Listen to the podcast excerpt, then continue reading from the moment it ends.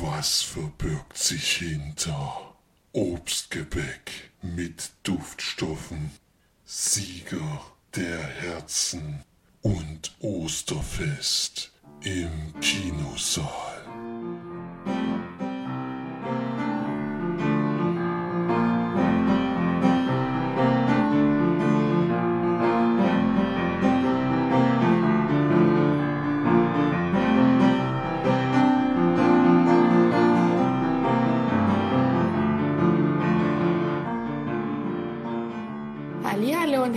Willkommen zur neuesten Sendung von uns Leinwandperlen. Hier sind mal wieder für euch die Marci und der Flori Servus. und der Felix. Grüße.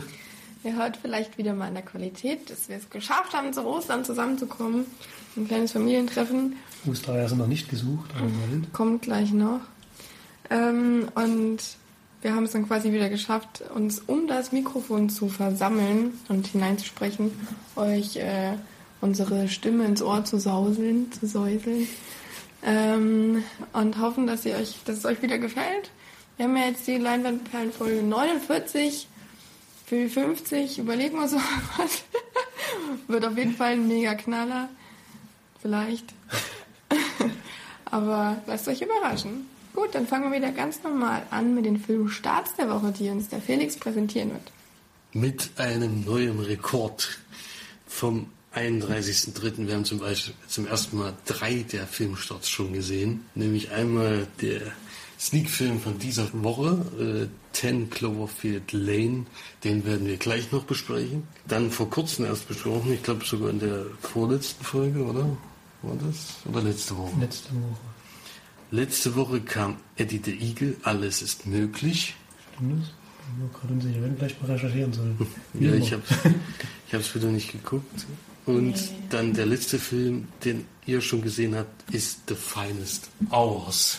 Ich glaube, der kam dann letzte Woche. Genau. Und Eddie die Eagle kam die Woche Die davor. Woche davor. Die letzte Woche er der Also 48 Ich komme The schon Finest. komplett durcheinander mit den 10.000 Sneaks, die wir jetzt immer gucken.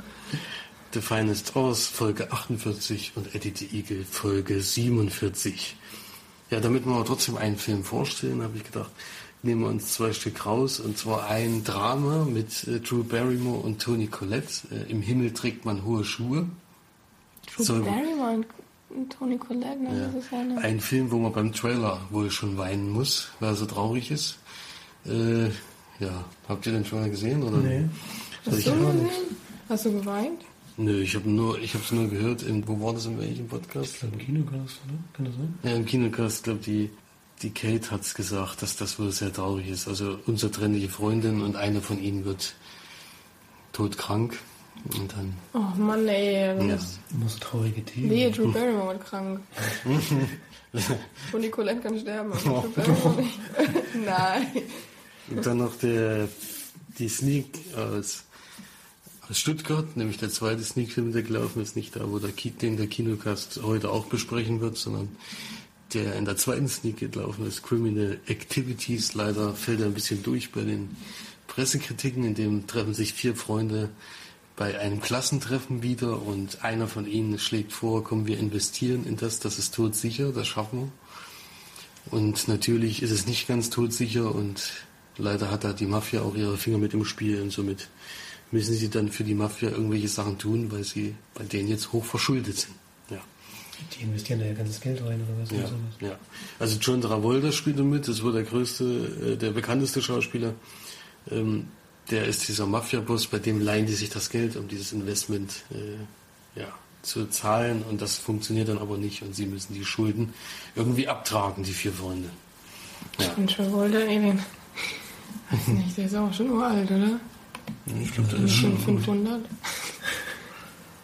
der ist, ja, 500 würde ich auch so ungefähr. Plus minus zwei Jahre ungefähr. Ja. Nee, und das äh, waren dann die Filmstarts vom 31.03.2016. Ist überhaupt kein Blockbuster dabei. Und also ich sehe jedenfalls keinen.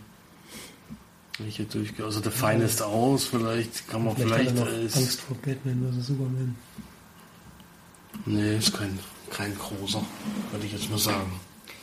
So, dann wird Florian uns jetzt schön die Liste der Charts vorlesen.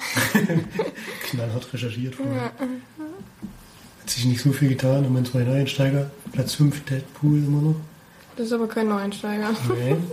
Platz 4 ist der erste Neueinsteiger, ein bisschen enttäuschend, kann man sagen, mit 111.000 Besuchern. Die Bestimmung Elite Sheet. Der ist aber auch Teil in. Amerika gefloppt, nicht nur in Deutschland. Wie viel? 1100? 111.000. Also wirklich wenig eigentlich. 1100 wäre 1100 schneller gewesen. Das ist sehr bitter. Vor allem damit Platz 4 Ich kann keine Schrift nicht lesen. Ne? Ich musste auch klein schreiben. Platz 3 der geilste Tag. Platz 2 der nächste Neueinsteiger. Kung Fu Panda 3. Und die Nummer 1 ist auch die Nummer 1 der letzten Woche, Sumania. Können wir vielleicht ganz kurz auf Eriks Kommentare eingehen?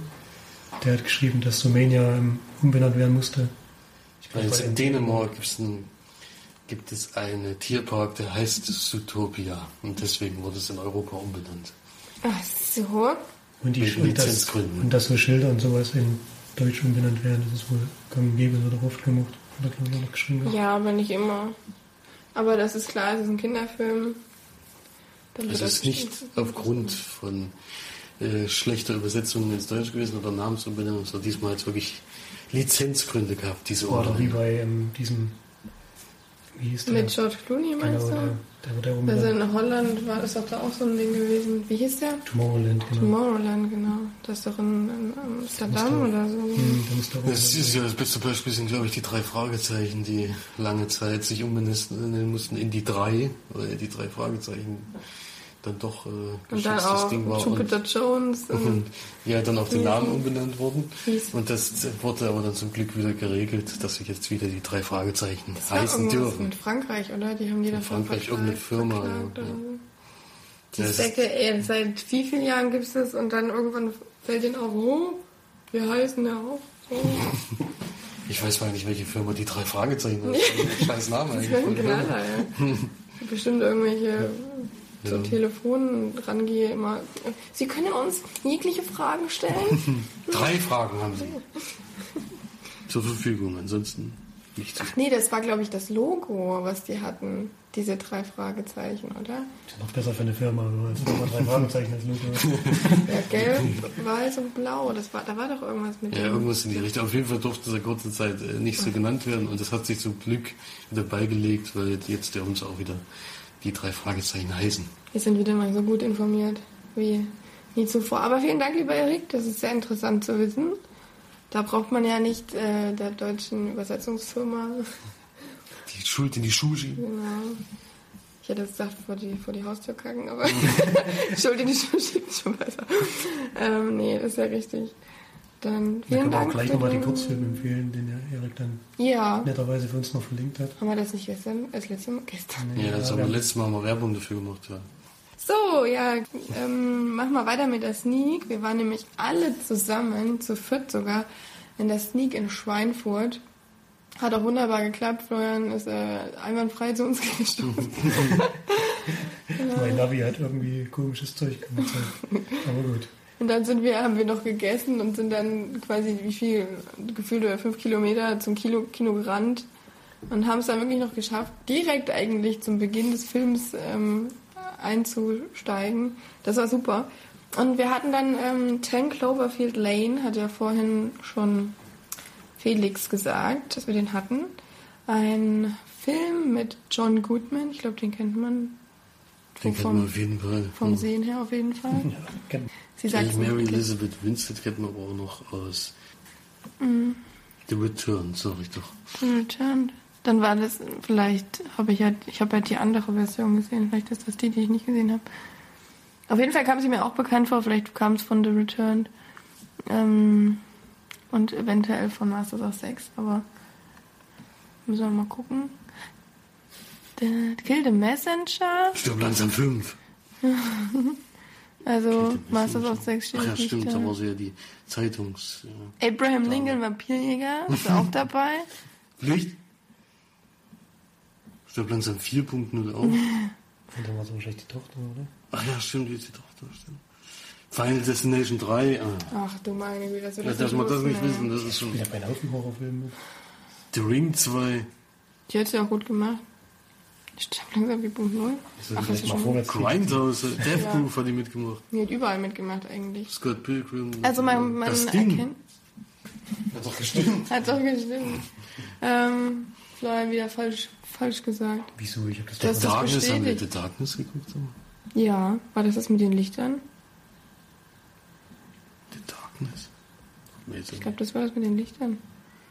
Ich guck mal Guck kurz mal, rein, aber du kannst schon mal weiter erzählen. Ja, wir haben auf jeden Fall den Film uns ge- angeschaut in der Sneak ähm, in Schweinfurt und haben ja äh, alle gemeinsam ein bisschen uns ähm, haben uns ein bisschen in die, die Kinositze reinfallen lassen, weil der Film doch etwas spannender war, zumindest am Anfang. Es ist halt, es heißt zwar Cloverfield Lane, also es soll ja irgendwie ein bisschen eine Hommage und ein bisschen ein Bluts, eine Blutsverwandtschaft, Blutsverwandtschaft, wie J.J. Abrams, der da auch wieder Produzent ist, äh, behauptet hat, ähm, soll da vorhanden sein. Ähm, ja, kommen wir dann, glaube ich, eher bei der Kritik dann dazu.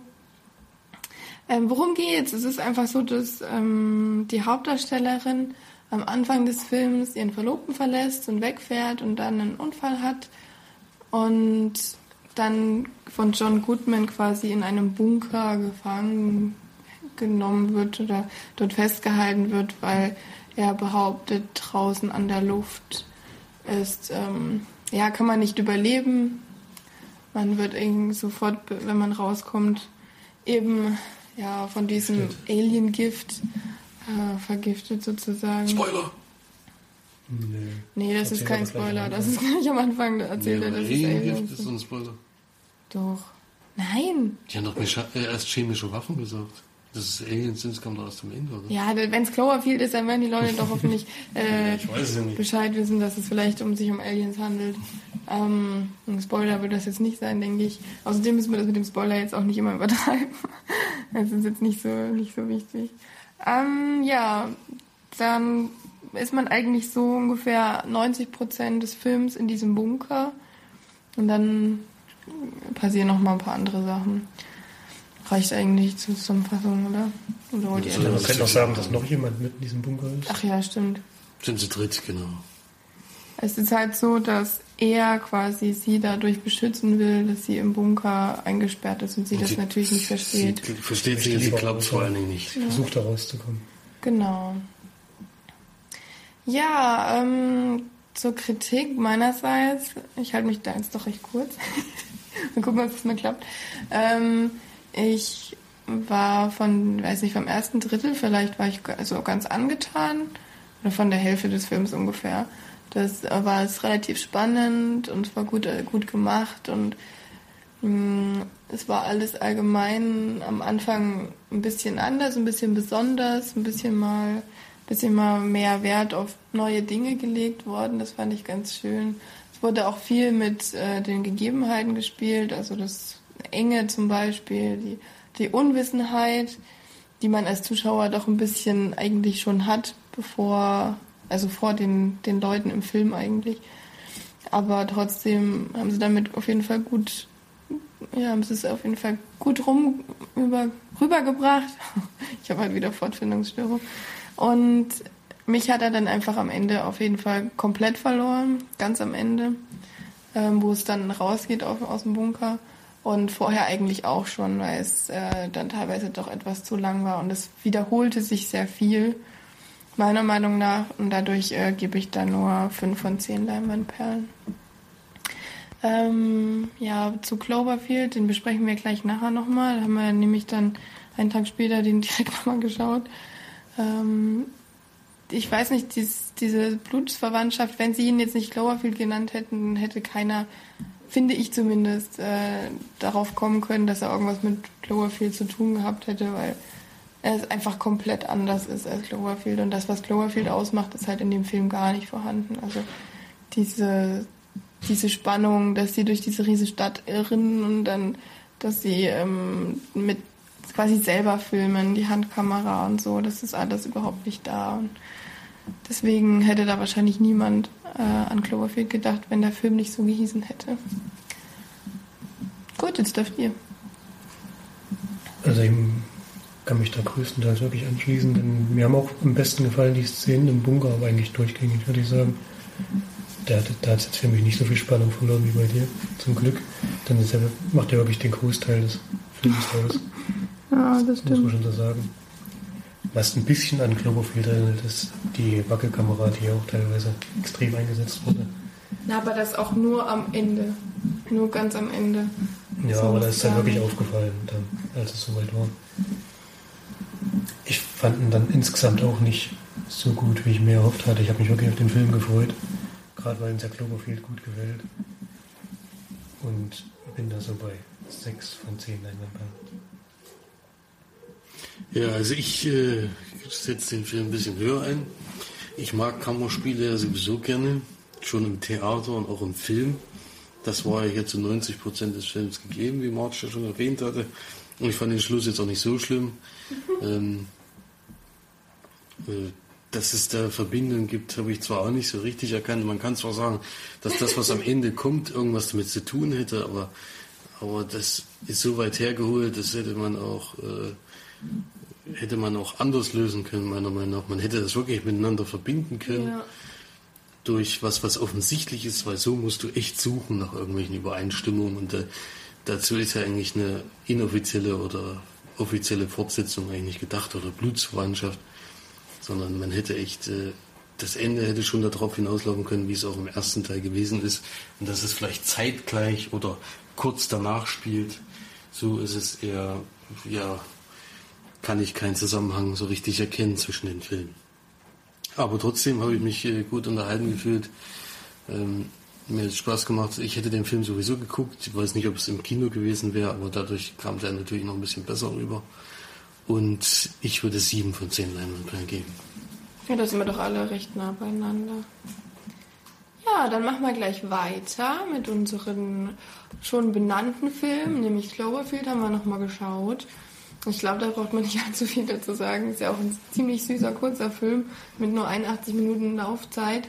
Ähm, ein Film, nee, mach mal wieder hoch bitte, das wäre sehr nett, vielen Dank. Ein Film in der Regie mit Matt Reeves. Was hat er noch so gemacht? Da- Zum Beispiel Planet Hafen, den ich glaube Revolution gemacht. Produk äh, Produktion war wieder J.J. Abrams auch, natürlich. Wie bei 10 Cloverfield Lane Alarmstufe Rot 2. als Regisseur, der Drehbuchautor. Zufallslover. Ach du Scheiße. Der hat gar nicht so viele Filme gemacht. Let Me In, noch das, Re das Remake vom, von diesen äh, schwedischen oder schwedischen Film. Der sieht ja niedlich aus. Mit seinem Hütchen. Und natürlich Alarmstufe Rot 2 mit äh, Steve Seagal. Steven Seagal ist natürlich eigentlich überragend gewesen.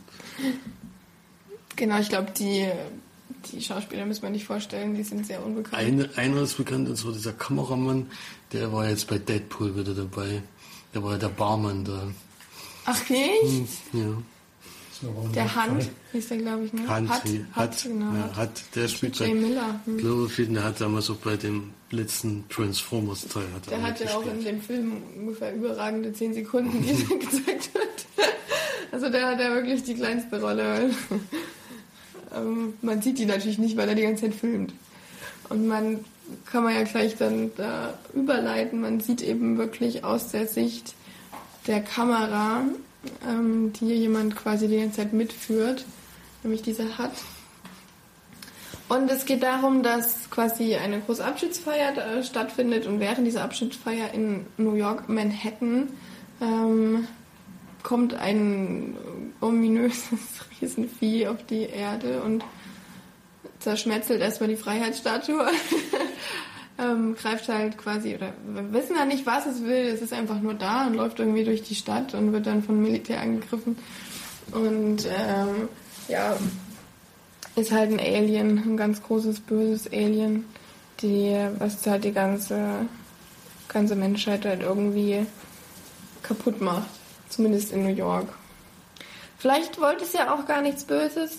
Vielleicht war es einfach so irritiert von den ganzen großen Dingen, die da waren und ist einfach durchgelaufen. Man weiß es nicht, ne?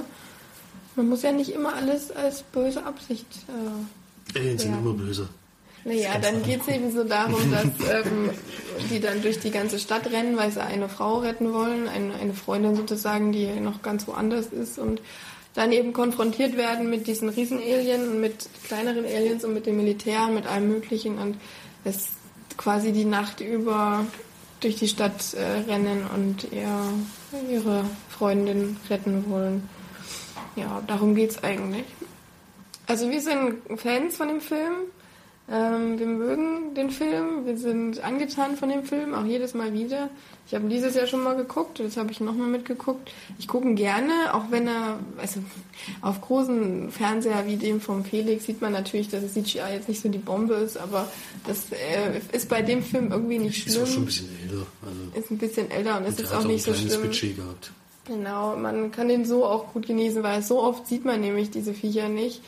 Und es geht eher darum, diese, diese Spannung, die da auch größtenteils dann durch das Militär und durch die, durch die Menschen, auf die sie noch treffen und alles weitere, ähm, da diese Spannung quasi aufzunehmen. Das ist wirklich gut gelungen. Ähm, und ja, von vorne bis hinten, auch vor allem durch die Kürze der Zeit, ist eben die Spannung wirklich, der Spannungsbogen ganz oben und ist eigentlich gar kein Bogen, weil es flacht eigentlich nie ab.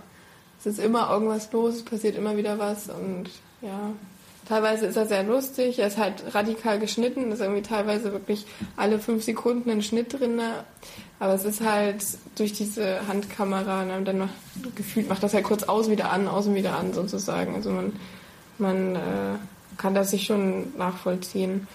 Was auch cool ist, ist, dass auf diesem Band, kann man ja vielleicht sagen, ist ja am Anfang schon zu sehen, auf diesem Band ähm, noch ein anderer Film quasi nebenbei läuft und man, der wird quasi durch die Aufnahmen von dieser Cloverfield-Nacht da, wird er halt überspielt und immer wenn er jetzt zum Beispiel einmal zeigt er eben auf der Kamera das Video, was er gerade aufgenommen hat, da wird dann eben bei uns Zuschauern dieses Video gezeigt, was vorher schon ab quasi drauf war, wo es dann nicht überspielt wird.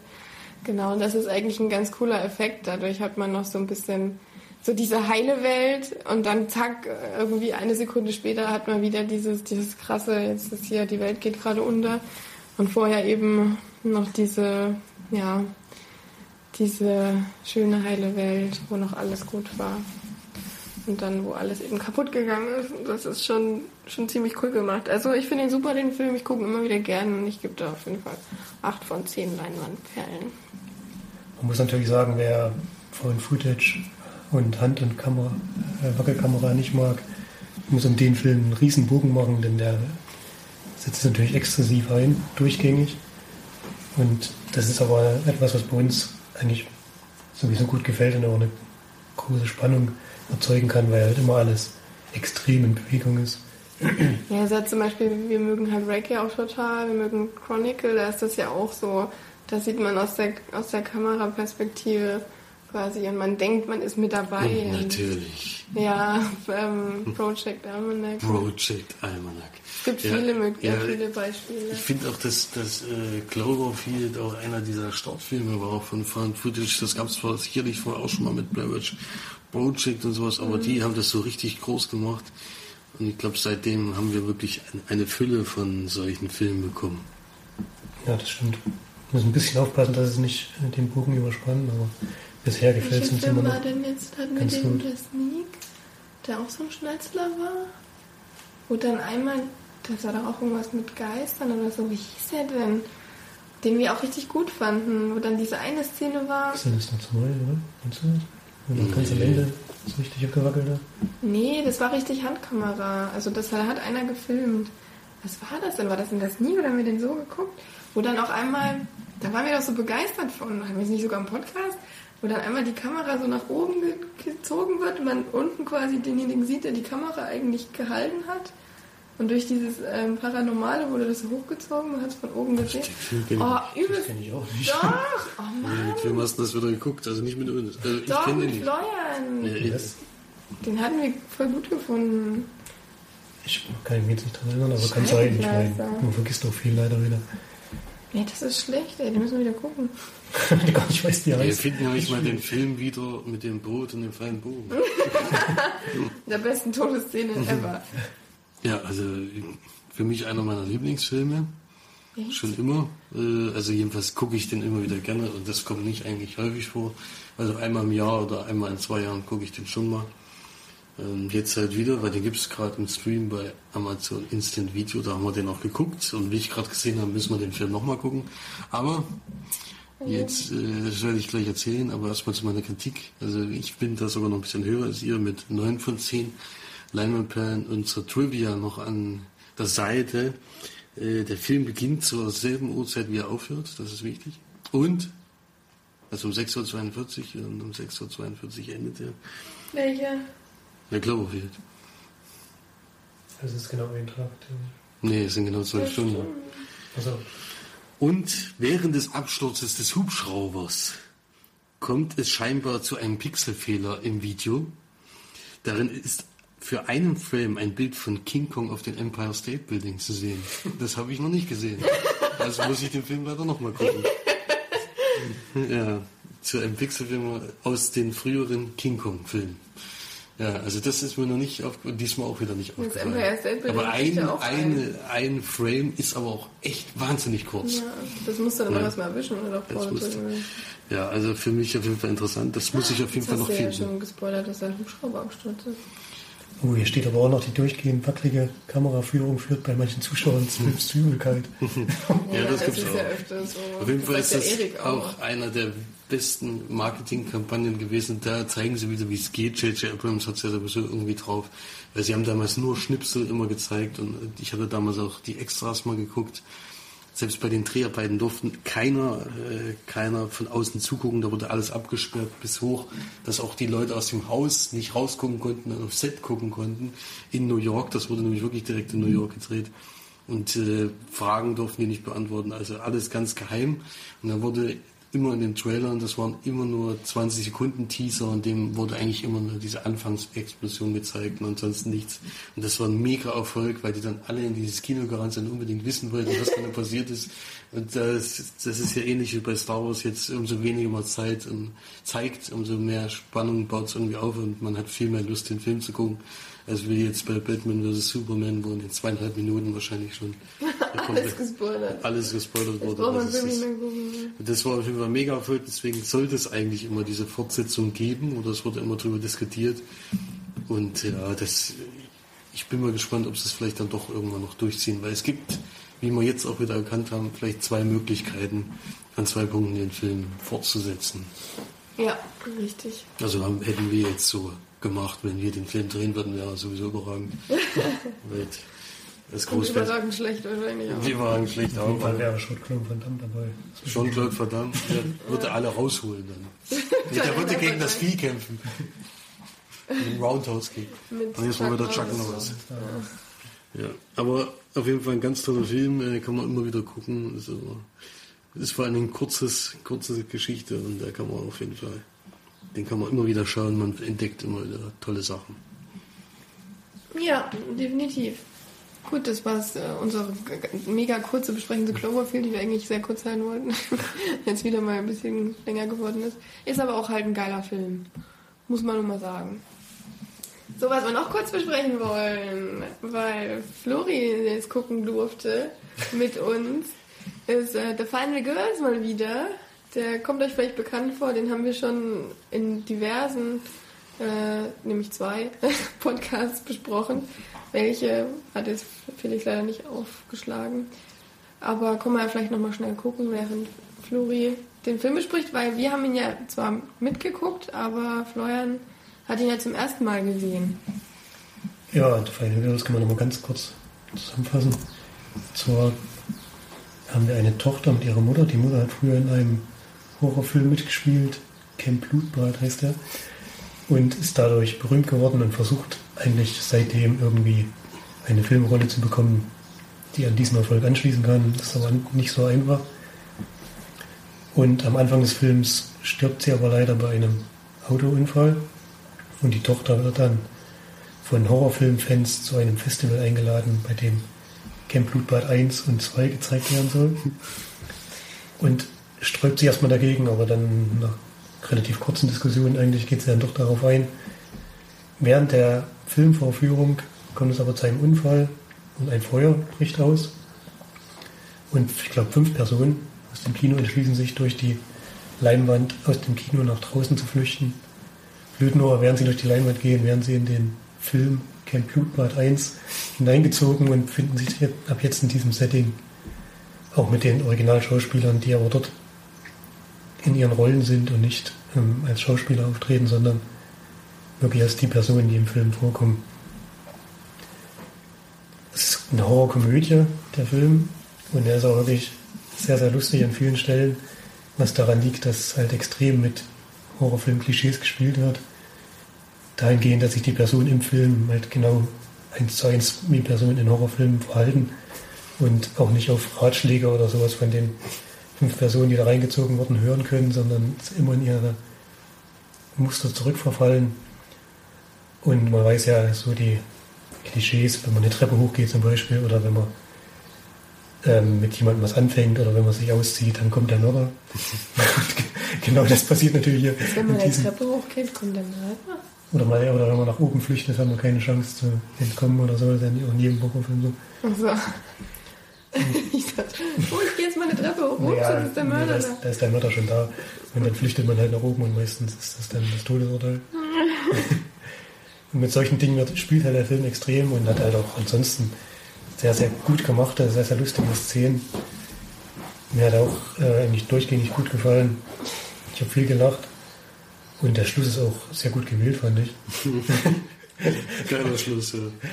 Schluss ist wirklich überragend und der epische Kampf am Ende ist auch überragend. Äh, den, den lila-roten Gewitter. Ja, das ist mega gut. Also, man so- muss diesen Film einfach als Horrorfilm-Fan, muss Ja. man den geguckt haben. Man erkennt da so viele schöne Sachen. Ja. Kann man auch mehrmals gucken. Wir haben ihn jetzt schon zum zweiten Mal gesehen. Ich fand ihn wieder sehr amüsant. Man entdeckt vor allen Dingen immer mehr Sachen, die, die man beim ersten Mal schauen übersehen hat. Macht auf jeden Fall Spaß. Ich würde ihn auch auf jeden Fall weiterempfehlen. Und ich gebe 8 von 10 Leinwandperlen.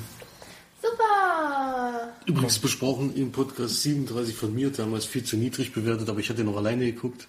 Jetzt im Nachhinein, wenn man den mit mehreren Leuten guckt, ist der auch viel lustiger und man, wenn man diese Sachen wiedererkennt, also ich würde auch inzwischen höher gehen mit 7 von 10 Leinwandperlen und von March damals in der 38 mit unglaublichen 9 von 10 Das ist ja auch ein überragender Film.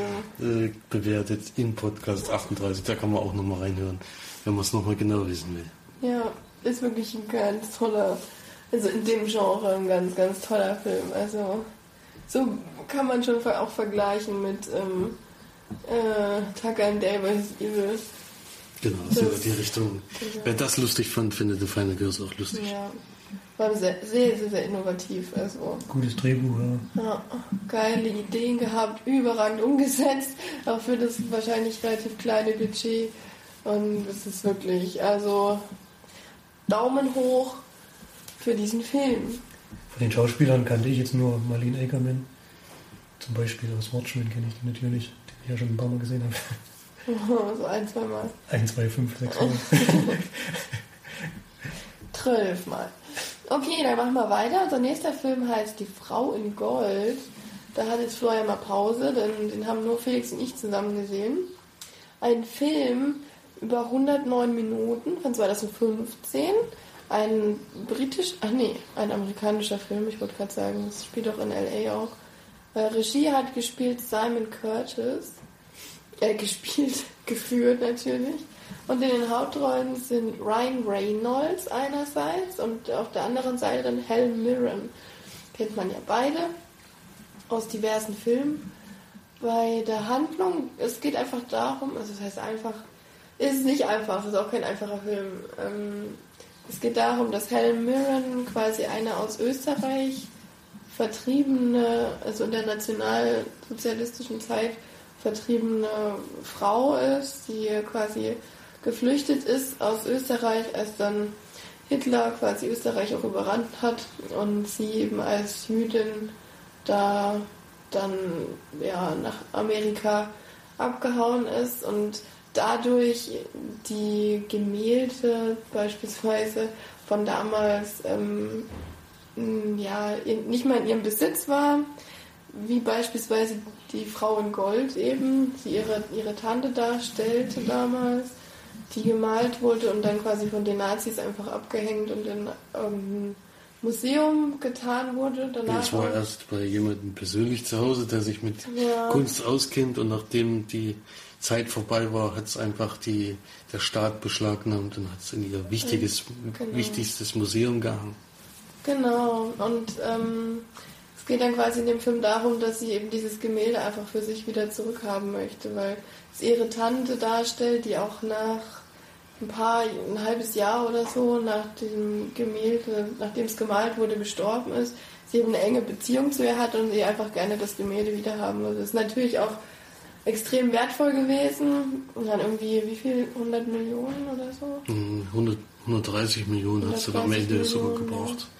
Genau, und ihr ging es aber nicht ums Geld, sondern einfach dieses Gemälde wieder zu haben und Ryan Reynolds spielt eben quasi dann ihren Anwalt, der gerade ganz frisch eigentlich äh, in einer Anwaltsfirma anfängt, eigentlich noch nicht so einen richtigen Plan hat und dann aber quasi durch Helen Mirren, das ist irgendwie eine Freundin oder so von seiner Mutter gewesen, die äh, da quasi dann ihr dann Beistand anbietet und ihr dann durch diese schwere Zeit hilft, die wirklich schwer ist, weil Österreich sich da komplett dagegen weigert, weil die Frau in Gold eben ein riesen Wahrzeichen auch in Österreich geworden ist, die dieses Bild nie im Leben rausrücken wollte und welche Wege die dann quasi gehen und wie viele Ecken sie dann quasi dieses Gemälde dann eigentlich wieder gewinnen wollen, das zeigt dieser ganze Film.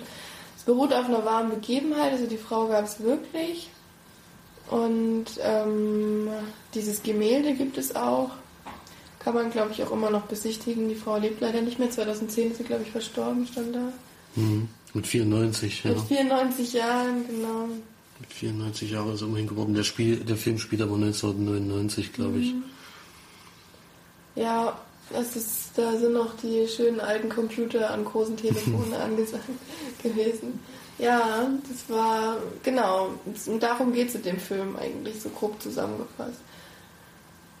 Also ich muss sagen, zu, zu meiner Einschätzung, das ist ähm, für mich immer wieder ein sehr schweres Thema, weil oft auch in dem Film natürlich gezeigt wird, wie Juden damals behandelt wurden. Es gibt immer mal solche Flashbacks, wo sie dann Kind ist, da war zwar noch heile Welt, da waren sie quasi noch, noch behütet in ihrem Familienhaus und dann ab ihrer Hochzeit quasi wurde es dann einfach nur noch, nur noch schlimmer eigentlich. Sie, ähm, sie kommt dann eben in diese Zeit, wo dann Juden eben das allerletzte Pack waren sozusagen und das auch in dem Film mehrmals gezeigt wurde und teilweise kann ich da auch einfach nicht mehr hinschauen, weil man weiß eben, dass, es wirklich so war und das ist, das ist so traurig und das ist so so widerlich und teilweise kommt das ja jetzt gerade momentan wieder auf. Das ist einfach was, was ich nicht verstehen kann. Es, es wiederholt sich gerade wieder natürlich im abgeschwachten Maß, was hoffentlich auch so bleibt. Aber was gerade hier in Deutschland so los ist, ist ja schon, schon wieder sehr beängstigend und dadurch trifft mich das dann noch mehr. Und das hat, der Film hat mich ziemlich runtergezogen an vielen Stellen. Ähm, war aber wirklich sehr interessant und sehr, also ich fand ihn, ihn, sehr gut, auch sehr, sehr gut gespielt von Ryan Reynolds, der da eigentlich so einen sehr schüchternen, introvertierten Charakter spielt, der dann auf einmal vor so einem riesen Gremium hockt, als kleiner Anwalt, der noch nie irgendwie richtig praktiziert hat. Und äh, Helen Mirren spielt da eine sehr bescheidene, aber auch sehr ja, gebrochene Frau, die ähm, eigentlich einfach nur das haben will, was ihr zusteht und ihr irgendwie 20.000 Türen, verschlossene Türen in den Weg gestellt werden und das eigentlich sehr, sehr emotional ist eigentlich auch, ja. Also ich fand ihn sehr gut im Film, was zum einmal gucken auf jeden Fall gut. Ich muss ihn jetzt glaube ich nicht nochmal schauen. Ähm, vielleicht irgendwann mal, wenn einem so das Thema wieder so ein bisschen verlassen hat dass äh, man dann vielleicht sich das nochmal ein bisschen auffrischt, dass man da nochmal Bescheid weiß. Ich weiß jetzt nicht genau, wie nah es an der wahren Begebenheit ähm, ja, angesetzt ist, ähm, aber ich glaube, es ist jetzt nicht viel dazu gedichtet, so viel war da jetzt eigentlich nicht. Es wurde so, ein bisschen was verändert, wurde vieles, aber das ist halt im Film ja. einigermaßen normalen Lauf hat. Das ist natürlich auch über eine längere Zeit. Das genau, muss ja alles mehrere Jahre dann auch. Ja. Achso, ja, Katie Holmes spielt auch noch mit. Die hat da auch eine überragende, überragende Mini-Rolle da. Oh, Tom Schilling auch. Ach, Tom Schilling war auch dabei, genau. Ich habe immer gesagt, wie heißt er nochmal? Tom Schilling war auch wieder als ein Nazi zu Besuch. Der spielt ja irgendwie in letzter Zeit gerne mal so mhm. bei Sweet Francaise. war er auch dabei. Und was mich jetzt sehr überrascht, wo ich jetzt echt gerade ein bisschen an mir zweifle, Moritz Bleibtreu hat mitgespielt. Ich weiß aber nicht wo. Steht da. Gustav Als Klimt? Gustav, äh, das ist der Maler gewesen. Habe ich nicht erkannt. Da, wo die, wo die Tante gemalt wurde, Das war wahrscheinlich rausgeschnitten bei unserer Fassung. Das kann ich mir nicht vorstellen. Wir können da nicht Moritz Bleibtreu kann ich mir auch nicht vorstellen. Das ist so markant, ey. Das geht gar nicht. Das können wir nicht ja, der steht hier als Schauspieler mit dabei. Da Deswegen wurde doch nicht gezeigt. Nee, doch, der wurde gezeigt. Nein, wo, ich meine, Also der Maler wurde mal gezeigt, wo er die Frau, wo er die Tante von malt. hinten oder was? Ja, das ist, ja, aber von hinten dabei.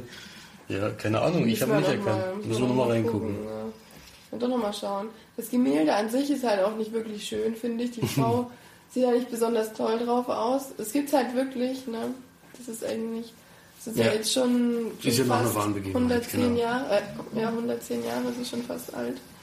Und ähm, hängt jetzt in New York, glaube ich, noch, ne? Ja, Ähm, weiß- es dann da weitergegeben an die. Genau, das Galerie. kleiner, ein kleiner Spoiler, aber ich glaube, wer die Geschichte Es ist halt, das, so. das Lustige ist halt, dass, dass es sich eigentlich Österreich selbst eingebrockt hat, denn die haben ja, genau. gesagt, äh, sie, sie wollen äh, sie wollen da Gerechtigkeit in der Hinsicht und sie machen ein paar Fälle jetzt, nehmen sie jetzt auf, weil sich viele beschwert haben. Sie ist ja nicht die einzige, die damals bestohlen wurde.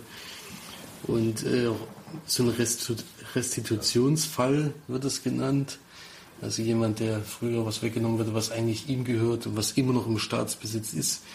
Und bisher waren das immer so kleine Fälle, wo es nicht so wahnsinnig gestört hat, aber wo er, schon wo sie ankommt und sagt, die, und das war ja nicht das einzige Bild, es waren sehr, sehr viele bekannte Bilder von Gustav Klimt, haben die eigentlich sich sofort gewehrt und haben gesagt, äh, also da haben sie eh keine Chance, da brauchen sie gar nicht, brauchen sie gar nicht versuchen. Daniel Brühl spielt auch noch mit, haben wir auch vergessen. Der Ja, spielt Daniel da. Brühl habe ich nicht vergessen, ich wusste nur, dass noch nicht genannt ist. Der spielt ja so ein Anhänger von Maria Altmann, also jemand, der sie unterstützt. Ja, aber auch Also- ein Journalist sozusagen. Also ein Journalist, ja, genau, der der für äh, Hilfe anbietet und dann auch wirklich gut hilft. Definitiv einer der schlechtesten Synchros bei Daniel Brühl, weil er da irgendwie versucht, irgendeinen wienerischen Akzent rüberzubringen, was er halt nicht ansatzweise auf die Reihe kriegt und eigentlich nur nervt. Vielleicht in OV dann auch besser, aber also das ist wirklich katastrophal. Der spricht dann eher so langweilig und so gelangweilt und so äh, langsam und gelangweilt und irgendwie so arrogant und so. Keine Ahnung, ich kann es nicht nachmachen. er hat es versucht, aber es hat nicht Hat funktioniert. Nicht mal, nicht mal ansatzweise funktioniert, ja. Also von mir gibt es da äh, schon 8 von 10 Leinwandperlen, hat mich schon mitgenommen und es war sehr interessant. Ja, also ich würde sieben von zehn Leinwandperlen geben. Mich hat auch interessiert, aber auch kein Film, den ich jetzt nochmal gucken würde. Genau. Ja. Aber trotzdem kann man sich mal angucken. Gab es jetzt bei dieser 99 Cent Aktion, die es ja immer bei Amazon gab, einmal im Monat. Da hatte ich den geholt, genauso wie einen Film, den wir gleich noch besprechen werden. Also einer von den aktuelleren Sachen gerade. Gut, perfekte Überleitung. Dann machen wir doch gleich mal den 99 Cent Film, den ich nicht mitgeschaut habe, weil ich die Serie schon kenne und mir, ja, hat man ja schon bei Dings gesehen, ne? Wie heißt Film? Sicario äh, gesehen, dass mir dieses Thema ein bisschen aus der Nase hängt, was bei Zombies zum Beispiel nie der Fall ist. Bei dem doch etwas, und zwar habt ihr Escobar Paradise Lost geschaut. Da war ich aber nicht dabei. Da musste ich schlafen, weil ich nämlich arbeiten musste. So, jetzt habe ich euch Escobar haben wir gegeben. ja am Tag geguckt. Ach so. Na dann äh, war ich halt arbeiten. so, Naja, aber schlafen nicht. ja, wer weiß. Nee, kann ich mich nur verrückt, leider. Ja, also gedreht wurde das Ganze von Andre, Andrea Di Stefano, ein Frankreich-Spanisch-Belgisch-Panama-Produktion. Andreas ist dann jetzt äh, Frau oder Mann? Das ist, das ist ein Mann gewesen. Und mitspielen tut Benicio del Toro, der wahrscheinlich der bekannteste ist, und Josh Hutcherson. Der Peter. Der Peter aus Tribute von Panem, da wird er wahrscheinlich am meisten bekannt sein. Und dieser Wusstest George, du, dass der P-E-E-T-A geschrieben ja, wird? das ist ganz komisch, wie der geschrieben wird. Ja. Ich wusste es nicht. Nee, ich wusste es bis, bis da nicht. Also das spielt 1986. In, dem, in der Zeit äh, geht ein kanadischer Surfer mit seinem Bruder nach Kolumbien und äh, baut sich da am Strand so eine kleine ja, Bar auf und äh, Ferien Surfschule. Surfschule und so Ferienwohnung und die wollen da die Leute unterrichten und das ist wirklich eine ganz, ganz tolle Ecke. Und der Kind äh, äh, lernt dort dann die junge Dame kennen, die schöne Maria und äh, verliebt sich auch gleich in sie und äh, schwärmt und, äh, und versucht sie äh, auf seine Seite zu ziehen. Das schafft er dann natürlich auch mit der Zeit. Und dann merkt man aber schon, dass äh, sie wirbt mit dem Pablo Escobar, der ist damals aber noch kein großer, ja, man weiß es noch nicht, was er so richtig ist, aber vor allen Dingen will er sich politisch enga- engagieren. Und äh, es, es ist der Onkel von ihr. Und jetzt, ja, am Anfang des Films kann man vielleicht sagen, dass es eigentlich mit der Mitte beginnt, denn man sieht, wie Josh zu Hause abgeholt wird, oder in dem Fall der Nick, und kommt zu einem Treffen, in dem Pablo Escobar den Leuten sagt, ja, ich gehe jetzt ins Gefängnis und bevor ich aber da reingehe, müsst ihr noch einen letzten Job für mich erledigen und dadurch, dass er jetzt in der Familie mit drin ist, soll er einer von diesen Leuten sein, die diesen letzten Job für ihn erledigen. Und dann springt zurück und dann erke- äh, wird so die Vorgeschichte erzählt bis zu diesem Punkt. Und da passieren schon einige Sachen, wo, ja, wo man dann selber ins Zweifeln kommt, dass man da überhaupt noch mithalten kann. Und ja, ist, ist glaube ich, wenn man es richtig erkannt hat, eine, keine Geschichte auf einer wahren Begebenheit. Das mit dem Jungen nicht, das dachte ich. Mit dem Jungen, also es ist. Pablo Escobar hat es natürlich gegeben, das wissen wir ja, aber diese Zusatzgeschichte, weiß ich nicht, ob die auf irgendwas beruht. Wurde jedenfalls nicht hingeschrieben und ich habe auch nichts gefunden. Na, dann nicht. Aber ich fand, äh, dass es äh, eine erfrischende Herangehensweise war an die Geschichte, äh, dass, dass du jetzt vielleicht Drogenfilme viele gesehen hast, würde ich auch behaupten, aber der hätte dich, der hätte dich auf jeden Fall, denke ich, trotzdem überzeugen können, weil es halt eigentlich gar nicht um die Drogengeschichte geht. Sondern es geht darum, wie er die Frau kennenlernt und wie er dazukommt und dann, was er vor allen Dingen für ihn machen muss. Ja, also für mich äh, doch überraschend guter Film gewesen. Und ja, vielleicht kann der Florian erst noch was dazu sagen. Man könnte sagen, weil ich schon mal sehr beeindruckend fand, dass überhaupt kein Geheimnis drum gemacht wird, wie Pablo Escobar sein Geld verdient hat. Das sagt sie auch frei raus. Er fragt, wo wo hat er das ganze Geld? Und sie sagt ihm, na, durch Kokain. Ja, dann musst du mal die Serie gucken, das ist genauso. Ja, Da, ist ja, ich da nicht. weiß ja selbst die Polizei alles. Ja, das wissen alle. Sowieso alle ja, Sogar die ganze Regierung hat er gekauft, die ganze Ja. Polizei hat er gekauft, also alles ist Und alle, die er nicht gekauft hat, hat er halt abgeknallt. Ja, das wird auch, das ist auch das Gute an dem Film. Das ist wirklich sehr, sehr schonungslos und es wird wirklich im Verlauf des Films ein richtig knallharter Thriller, was ich so gar nicht gedacht hätte. Dadurch hat der Film mich dann auch im Endeffekt wirklich überzeugen können, wie die Geschichte erzählt wird und es wird wirklich am Ende extrem spannend und auch dramatisch, was ich echt nicht gedacht hätte. Und hat mir richtig gut gefallen, kann man wirklich so sagen. Ich mag ja wirklich, ich mag sowieso so dunkle Thriller und das ist einer, bei dem ich vor allem am Anfang des Films überhaupt nicht damit gerechnet habe. Es geht ja los mit Tyler Welt und den zwei Liebenden, die sich. Ich denke, es geht los mit der. Ja, meint, Abo. du weißt aber in dem, Du weißt aber noch gar nicht, du weißt gar nicht, was jetzt ist. Genau, du weißt nicht, was Der er sagt ihm, der muss einen Job erledigen und dann sagt er, dann geht's, kommt aber erstmal der Rückblick und du denkst halt, na gut, halt, äh, muss halt ein bisschen Tee ausliefern. Ja, genau. Für Escobar muss man ein bisschen Tee ausnehmen. Nee, ich dachte, in dem Moment sieht man ihm schon an, dass es äh, kritisch ist und dass er, glaube ich, nicht so ganz begeistert ist davon, aber Ja, ab dem Zeitpunkt alles, weißt du ja gar nichts. Habe ich, hab ich so in der Form auf jeden Fall nicht erwartet. Nee. Deswegen hat mich der Film doch mitgenommen. Man muss auch ein paar Mal ganz schön schlucken, denn es wird wirklich sehr drastisch gezeigt, wie Pablo Escobar mit seinen Gegnern umgegangen ist. Man lernt ihn ja vor Dingen so ein bisschen kennen und er kommt eigentlich nicht so rüber, dass er, dass er solche Wege geht. Also Ja, da muss er ja nur Namen nennen und dann sind die halt auch Geschichte. Und das ist in der Serie auch so. Das ist in der Serie auch so. Das ist so krass. Das ist so ein. Eigentlich, wenn er jetzt nicht irgendwelche Leute umbringen würde, wäre er voll der liebe Kerl und so und kümmert sich um seine Frau und das ist alles. Da hat ja auch Mhm. Die Familie ist das Wichtigste Genau, der Rest alles, ist, seine Kinder und so. ja, was gegen die Familie macht, muss leider Ja, sich er, verabschieden. er macht halt auch viel für Bedürftige und so, und deswegen wird er auch so gefeiert. Er wird ja richtig als, ah, das ist ja das Krasse. ja, so richtig Als als, Heilsbringer. als, als Heilsbringer gefeiert auf der Ja. Straße. Ja. Ja. Und dann sieht man halt, wie, was für Weg er geht, um überhaupt das Geld zu haben, das machen zu können. Mhm. Also ich fand den Film echt super. Hätte ich nicht gedacht. Ich gebe da 9 von 10 Leinwandperlen. What? Okay. Also so hoch würde ich es jetzt nicht einschätzen. Ich, mir hat er auch sehr gut gefallen eigentlich, aber es gab vielleicht noch ein, zwei Punkte, die man hätte anders äh, machen können.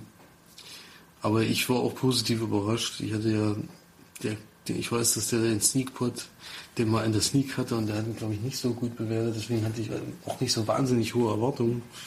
Aber die wurden eigentlich, äh, das ist immer ganz gut, wenn die dann übertroffen werden können, diese doch so mittelmäßigen Erwartungen. Und ich gebe da sieben von zehn Leinwandperlen. Ich finde immer noch, dass George Hutcherson irgendwie nicht so der allerbeste Schauspieler aller Zeiten ist. Aber, aber Benicio del Toro ist natürlich wieder ganz toll, wer das hier macht, wie bei Sicario auch schon. Ja. Wie heißt der Schauspieler in der Serie? Weißt du das?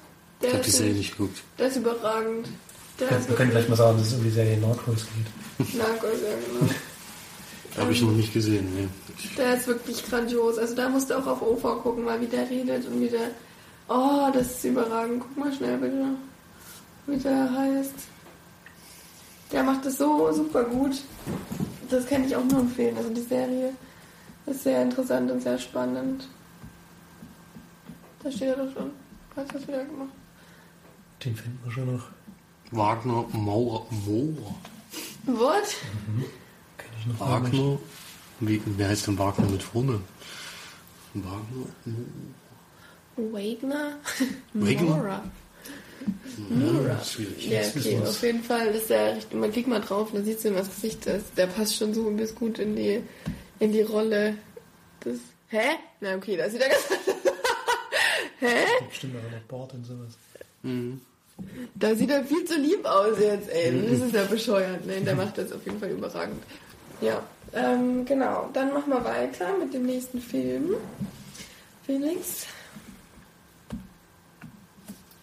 Genau, Felix und ich haben einen Film geguckt, ähm, sogar in zwei Teilen, weil er so überragend war. ähm, Flug 7500, Sie sind nicht allein. Ich weiß nicht warum wir den geguckt haben. Felix hat ihn einfach angemacht, ich habe mitgeschaut. Ich hatte den damals auf, eigentlich auf der Leihliste gehabt und der hatte am Anfang sehr gute Bewertungen eigentlich gekriegt und dann, aber umso länger er auf der Leihliste war, umso schlechter wurden die Sternenzahlen. Es ging immer weiter runter und irgendwann habe ich ihn dann doch wieder von der Leihliste runtergenommen. Und jetzt gab es ihn halt im Stream bei Amazon Instant Video und habe ich gedacht, na komm, gucken wir wenigstens mal rein. Ja, worum geht's in dem Film? Ähm, obwohl, wir müssen ja erstmal sagen, er ist von 2014. Regie hat geschiel- geführt Takeshi Shimizu. Takashi Takashi Shimizu. Shimizu. Äh, Ryan Quentin, Amy Smart, Leslie Blipp.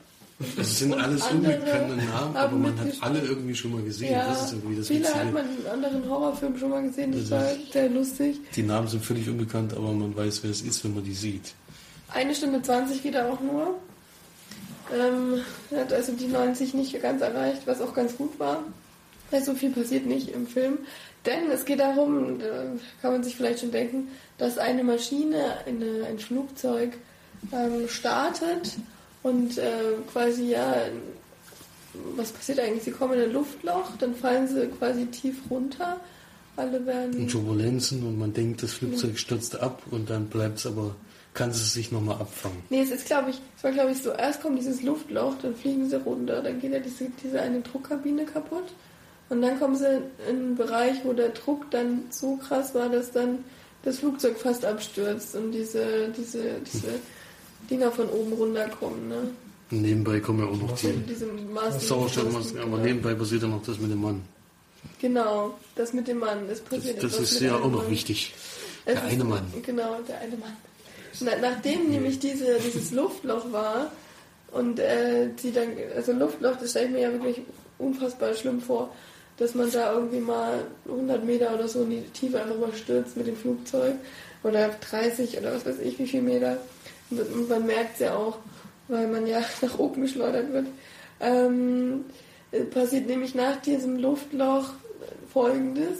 Ein Mann stirbt. Ja. Aus unerfindlichen Gründen. Genau. er spuckt Blut und äh, wird quasi, stirbt dann auf der Fahrt, wird versuchen, ihn wieder zu erleben, äh, wieder zu beleben und klappt aber nicht und dann ist er quasi tot. Dann müssen die Leute aus der Business Class, die quasi über der normalen Holzklasse ähm, ist, müssen dann ihre Plätze verlassen, damit sie den Toten da oben äh, befestigen oder anschnallen können. Ja. Dann kommt nämlich auch dieses, das mit der Druck, dem Druckabfall, wo dann auch die, das Flugzeug eigentlich fast abstürzt und danach passieren dann eben sehr viele ähm, mysteriöse Geschehnisse, die teilweise. Mit dem Toten stimmt auch irgendwas Genau, nicht. die teilweise mit dem Toten auch was zu tun hat. Und ja, das zieht sich dann eigentlich so den ganzen Film über. Ähm, dadurch, dass er so kurz ist, war es eigentlich ganz gut. Wenn sie ihn ein bisschen länger gemacht hätten, wäre er vielleicht dann noch von der Spannung her etwas abgeflacht. Es ist halt so diese typische Klischee-Horrorfilm eigentlich. Also jemand geht nach unten, es ist dunkel, er hat nur eine Taschenlampe dabei, es fällt etwas um oder etwas passiert, etwas Lautes passiert, man so quite quite bang wieder, man es ist eigentlich alles sehr offensichtlich, dann finden Leute irgendwas total Mysteriöses und oh, das hat bestimmt was mit unserer Situation zu tun und dies, äh, ist äh, ein bestimmter Gegenstand, der kommt nur aus Asien und hat eine bestimmte Bedeutung und bla bla bla. Also dieses komplette Klischee eigentlich alle reingefasst, nur das vom Flugzeug spielt. Ähm, trotz allem war es eigentlich amüsant, fand ich. Konnte mal ganz gut schauen. So locker flockig nebenbei, auch in zwei Teilen war es okay weil es dann doch ein bisschen zu spät wurde, um den Film weiterzuschauen. Und ich fand dann das Ende, die Erklärung fand ich dann cool. Also das war dann irgendwie mal was Neues, was anderes. Es war äh, nicht das, was man erwartet hat. Und äh, es war eigentlich, ja, es war eigentlich, also das Ende hat es ein bisschen rausgerissen dann, fand ich. Es war halt, erst war alles so klischeehaft und dann hat es doch eben was Neues gemacht und dadurch war er eigentlich ganz cool. Und ich finde, den kann man mal gucken muss man jetzt auch nicht unbedingt. Nee, und auf keinen Fall. Gebe ich so, ja, 5 von Leinwand, 5 von 10 Leinwandperlen. Ja, also ich, man muss äh, dazu sagen, wo es gehörige Abzüge gibt, ist bei dieser Kamera, katastrophalen Kameraführung. das ist unfassbar, wie das Bild auch aussieht. Also die muss, äh, ich glaube, die hatten gar kein Budget. Das auch. Flugzeug sieht aus und wenn die da aus dem Fenster gucken, ist eine Katastrophe. Und ich finde auch, dass die Schauspieler echt schlecht sind. Also das ist echt so. Ja, es ist halt so ein typischer Horrorfilm. Also, die, es ist halt trotz ist dessen, dass man die kennt, aber die sind wirklich schwach. Also, das ist wirklich. Die sind halt auch ganz blass gezeichnet. Es Also, ist wirklich so, dass man fast abbrechen muss am Anfang, weil es wirklich lächerlich ist und äh, synchronisiert ist es auch schlecht. Wir haben auch auf Deutsch jetzt geguckt, den gab es, glaube ich, nicht in UFO oder gab es den da? Oder haben wir nicht nachgeguckt, weil das so schlecht ja, synchron die gab's nicht. Den gab es nicht in UFO bei Amazon. Äh, das war wirklich, äh, naja. Und dann halt diese üblichen Sachen, die so passieren äh, in so einem Flugzeug und dann mit dem Toten, das, ja, es ist alles nicht geme gemeint, aber irgendwie ist es, ich bin froh, dass ich ihn von der, von der Leihliste runtergenommen habe, ja, dass ich ihn da nicht geguckt habe. Aber das Ende zieht es nochmal ein bisschen hoch, würde ich auch sagen. Da hebt sich so ein bisschen ab von den typischen Sachen, aber trotzdem von der Machart und sowas äh, ist, also ich würde nur drei von zehn Leinwandperlen. also das, äh, ja, ich finde, so zum. Nebenbei gucken. man nebenbei gucken ist ganz gut, aber das ist ja dann keine, kein Durchschnitt. Für mich ist das dann halt kein Durchschnitt, wenn man so nebenbei so, so ein bisschen lächerlich ist und dann. Naja, Ja. doch, finde ich schon. Also drei von zehn würde ich zum Beispiel nicht nebenbei gucken. Also wenn Ja, wir- wir haben auch die Legion of Hercules nochmal angemacht. Also, und wir haben sehr gelacht. Ja, weil wir es ja nicht ernst genommen haben. Die ersten fünf Minuten leider nur. Ja, das war super. Okay, das war's zu Flug 750. Dann geht's weiter mit, glaube ich, dem letzten Film, den Florian noch bespricht. Wie heißt das? Fever, Fever Pitch. Pitch. Ja, ein Film. Der hat, äh, wie viele Zeilen? Drei Zeilen bei Wikipedia? Das muss auch reichen. Nee, das ist das Buch. Guck, Ach so. das Buch so spannend. Nee, da musst du mal unten auf den. Nee. Es gibt Ballfieber. nämlich, es gibt der, nämlich, deutsche, der deutsche Titel ist nämlich Ballfieber von dem Film. das ist nämlich ein bisschen irritierend, weil es gibt nämlich zwei Filme, die in die Richtung gehen. Einmal geht es um Fußball und einmal geht es um Baseball. Deswegen Ja, man das, der. Baseballfilm ist ein Remake, ein amerikanisches von diesem Film. Weil Da muss natürlich um Baseball gehen, nicht um Fußball. Ja, Fußball ist jetzt nicht so beliebt in Amerika. Äh, Regie geführt hat David Evans, der hat noch nicht mal einen Wikipedia-Eintrag, also ist wahrscheinlich nicht so, hat er nicht so viel nebenher noch gemacht. Ich setz, nee, vor Vielleicht bei IMDb. Ich wollte gerade sagen, selbst Benny hat, hat nicht die eintrag das wäre bei IMDb. Nee, das war IMDb, genau. Da stehen wahrscheinlich auch alle Filme, was habe ich jetzt nicht nach, nachgeschaut. Das ist ein Film nach einem Roman von Nick Hornby. Den Roman habe ich auch gelesen, das ist allerdings schon ziemlich lange her. Und ich konnte mich in Teil noch daran erinnern, aber nicht komplett. Den Film habe ich geguckt mit, äh, mit unseren zwei anderen Brüdern. Unser großer Bruder hatte die DVD, das ist auch noch die Original-DVD von 1997 oder so. Gibt es doch nicht auf Blu-ray. Ja. Das ist echt erstaunlich. Lustigerweise ist der auch in 4 zu 3, das heißt, ein Drittel des Fernsehers ungefähr war überhaupt nicht genutzt. Was schon mal sehr lustig war. Und die Qualität war wirklich unfassbar schlecht. Das ist man, glaube ich, gar nicht mehr gewohnt. Ne? Das Bild war schlecht und auch der Ton war nicht so. 4 zu 3, das ist ja jetzt eigentlich ein Stilmittel geworden. Also manche machen das ja zwischendrin immer rein. Ja, das stimmt. Hier war es halt durchgängig. Also der Film hat ja wahrscheinlich auch ein Mini-Budget, deswegen würde ich dem jetzt die, das schlechte Bild nicht unbedingt vorwerfen. Ist auch schon sehr alt. 97, glaube ich. Mitspielen tut Colin Firth, der spielt Paul. Und Paul ist äh, Fußballfan. Seit Kindertagen wird aber so in Rückblicken immer erzählt, wie es dazu gekommen ist, wie er zum Fußball gekommen ist. Und er ist Fan von Arsenal London und arbeitet als Lehrer in, in London, in, in so einem Stadtteil. Ist er doch noch voll jung, oder? Ja, der ist noch sehr jung. Ja. Lustigerweise spielt auch Mark Strong mit, er spielt seinen Kumpel und der sieht genauso aus wie heute. Also in, letzten, in den letzten 20 Jahren wirklich überhaupt nicht, weil da habe ich gesehen, da auch das ist der Mark Strong Mensch. Also Felix, hast du mitgeguckt? Nee, ich nee. habe ihn alleine mal geguckt. So. Achso, das wusste ich gar nicht. Und ähm, an die Schule kommt eine junge neue Lehrerin, in die er sich auch die am Anfang ist es halt immer so, wie es bei Theresa sind, die können sich auch nicht leiden und ziehen sich so ein bisschen an. Im Endeffekt mögen sie ja doch. Und kommen dann auch zusammen, aber sie hat halt mit Fußball überhaupt nichts am Hut und er ist da sehr, sehr, fast schon fanatisch, könnte man sagen, geht zu jedem Spiel, versucht da immer sein Auswärtsspiel mitzufahren und denkt auch. Ich so, dass wir es irgendwie kennen. Von jemandem hier. äh, ja. ähm, und denkt eigentlich auch den Rest des Tages nur an Fußball. Das manchmal sehr lustige äh, Begebenheiten mit sich bringt. Und vor allem sind seine Launen von den Spielen abhängig. Ja. Also wenn man Arsenal verloren hat, war das für die Frau nicht besonders gut. das kennen wir auch nirgendwo her, ne? Das, das stimmt, ja.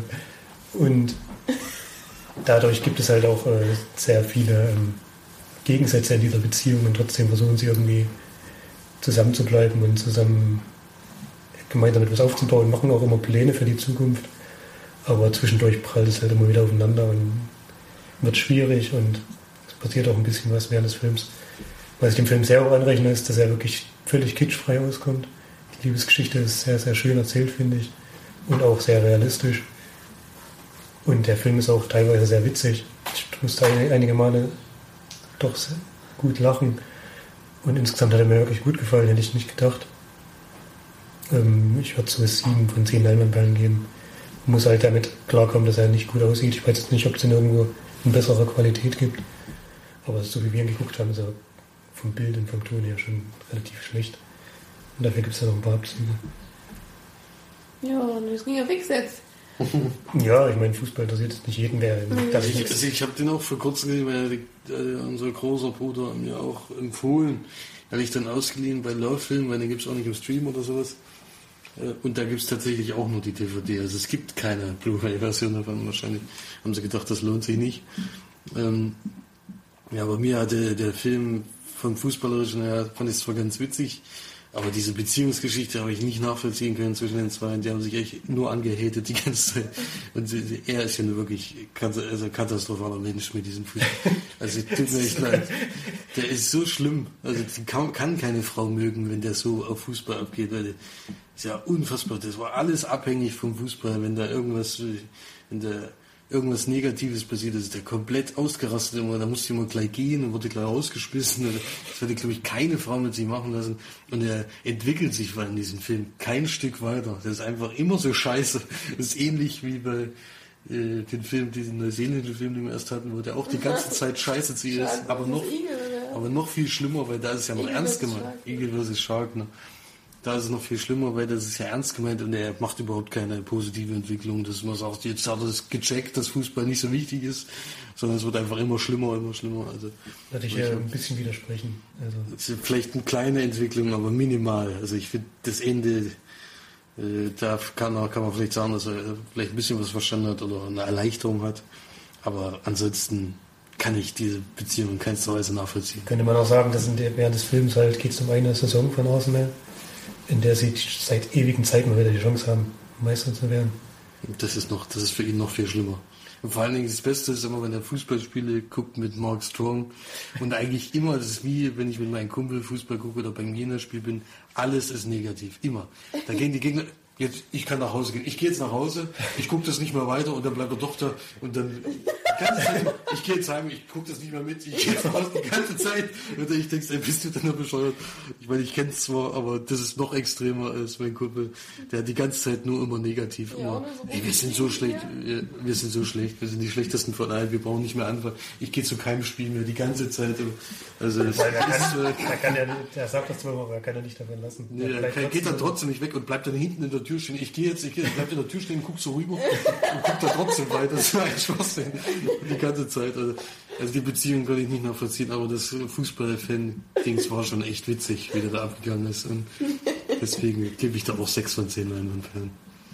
Schön. Gut, dann kommen wir noch als allerletztes, dann allerletztes Themengebiet, obwohl du wolltest ja noch was ansprechen vorhin. Irgendeine Frage oder so? Achso, es gab eine Frage beim Kinocast, äh, die wollte ich vielleicht mal hier nochmal stellen. Vielleicht fällt euch ja was ein, und zwar gab es eine Frage von einem Ach, das habe ich gehört, ja. Ich habe keine Ahnung. von einem Mann, der ja direkt eine E-Mail an den Ehre geschrieben hat, wo gefragt wurde, ob er einen Film kennt, der wohl damals da an der Sneak gelaufen ist, in dem ein Mann ewig lebt, bis heute, und der auch in der Bibel erwähnt wurde, und jetzt dann, der aber in der Jetztzeit spielt und da den Leuten das gerade erklären will. Und ich glaube, wir hatten schon mal so einen Film geguckt, ne, Marge und ich, und zwar, wo ein Mann in so einer Ferienwohnung mit seinen Freunden sitzt und ihnen dort erklärt, dass er schon ewig lebt. Kannst du dich daran erinnern, wie der Film hieß oder worum es? Also worum es ging, weiß ich noch, weil das ist auch so eine Art Kammerspiel. Er versucht ihnen zu erklären, dass er schon, die glauben ihm natürlich nicht. Und, aber ich weiß nicht mehr genau, wie der Film hieß. Das war mal eine Direct-to-DVD-Produktion, deswegen kann ich mir nicht vorstellen, dass die den in der Sneak hatten. Aber dass irgendein Sneak-Film oder ein Kinofilm darum lief, daran kann ich mich nicht erinnern. Nee, muss man meistens mal vorher fragen, wer, bleibt, wer lebt denn ewig in der Bibel oder ist das einfach nur. Weiß nicht, auf jeden Fall Das ist vielleicht eine Bibelfigur, die dann. laut Dings lebt der ewig und äh, darauf basiert dann auch dieser Film. Da war ich auch irritiert, weil äh, eigentlich kenne ich ja die meisten Filme, aber vor allem die Sneak-Filme, den Kinocast höre ich ja schon ewig. An so eine Szene kann ich mich überhaupt nicht erinnern. Er leider auch nicht. Aber vielleicht findet man das noch raus und können Sie ja beim nächsten Mal erzählen. Ähm, jetzt vielleicht noch kurz zu dem Gewinnspiel! Gewinnspiel. Es geht in die nächste Runde. Wir hatten es ja letzte Woche schon angekündigt. Es ist wieder soweit. Vor diesem Podcast wird wieder so weit. Mr. X wird wieder drei Filme sich so weit. und kann dann, ihr könnt wieder raten, es wird wieder äh, drei Wochen laufen, wie beim letzten Mal. Und äh, zu gewinnen gibt es diesmal eine Blu-ray, nämlich äh, zwei Tage, eine Nacht. Wow, wow, wow, wow, Mit- wow, wow. Marie Dann wow. Cotillon in der Hauptrolle.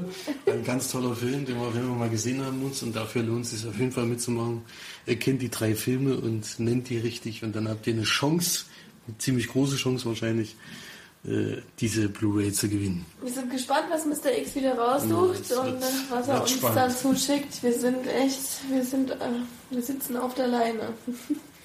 auf der Spannungsleine. Nein, Keine schon dazu sagen, musst du schon dazu sagen, damit irgendjemand begreift wird. Wir sitzen auf der Leine. Mir ist aber gerade nichts eingefallen. Wir sitzen auf der Lauch.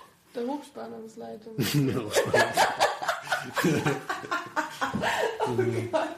Ja, also macht auf jeden Fall mit. Ihr ist wieder genug Zeit. Ist wieder ein Kinostart, diesmal aus dem März 2016. Drei, Film- oder? Oder diesmal nur einer? Nee, drei, habe ich ja gesagt. ein Kinostart, nee, ja, drei Also, Kinostarts. einer, also es sind drei Kinostarts aus dem März 2016, die jetzt gerade angelaufen sind. Und ich bin gespannt, was es diesmal ist. Letztes Mal war ja dann doch relativ schwer. Also jedenfalls ein Film schwer. X diesmal ein bisschen gnädiger. Wir werden sehen. Nein. Das wir ja- sehen. wir Er macht immer ein leichtes, ein mittleres und ein schweres. So habe ich das jedenfalls verstanden. Woher willst du das wissen? Wir kennen uns Ja, nicht. ich, habe ja den E-Mail-Verkehr mit Mr. X. So. Ich krieg die Infos, er muss mir auch sagen, was es ist. Was, äh, ne? Also, mal gucken, was er diesmal Wir nimmt. werden auch niemals das Geheimnis lüften, wer Mr. X ist. Da müssen wir schon ein paar Millionen gespendet bekommen, um das zu verraten zu dürfen. Okay, dann macht schön fleißig mit beim Gewinnspiel. Und kommentieren, kommentieren, kommentieren. Klickt auf Gefällt mir. Abonniert uns sogar. Nein, kommentieren reicht schon. Und ähm, sagt uns ruhig, sagt uns ruhig, was euch nicht gefällt oder was euch gut gefällt. Und schreibt euch, schreibt uns einfach euren ganzen emotionalen Kram. Wir werden damit umgehen können und euch gut beraten. Und dann war es das jetzt, würde ich sagen. Vielen Dank fürs Zuhören und bis zum nächsten Mal. Tschüss. Tschüss. Tschüss.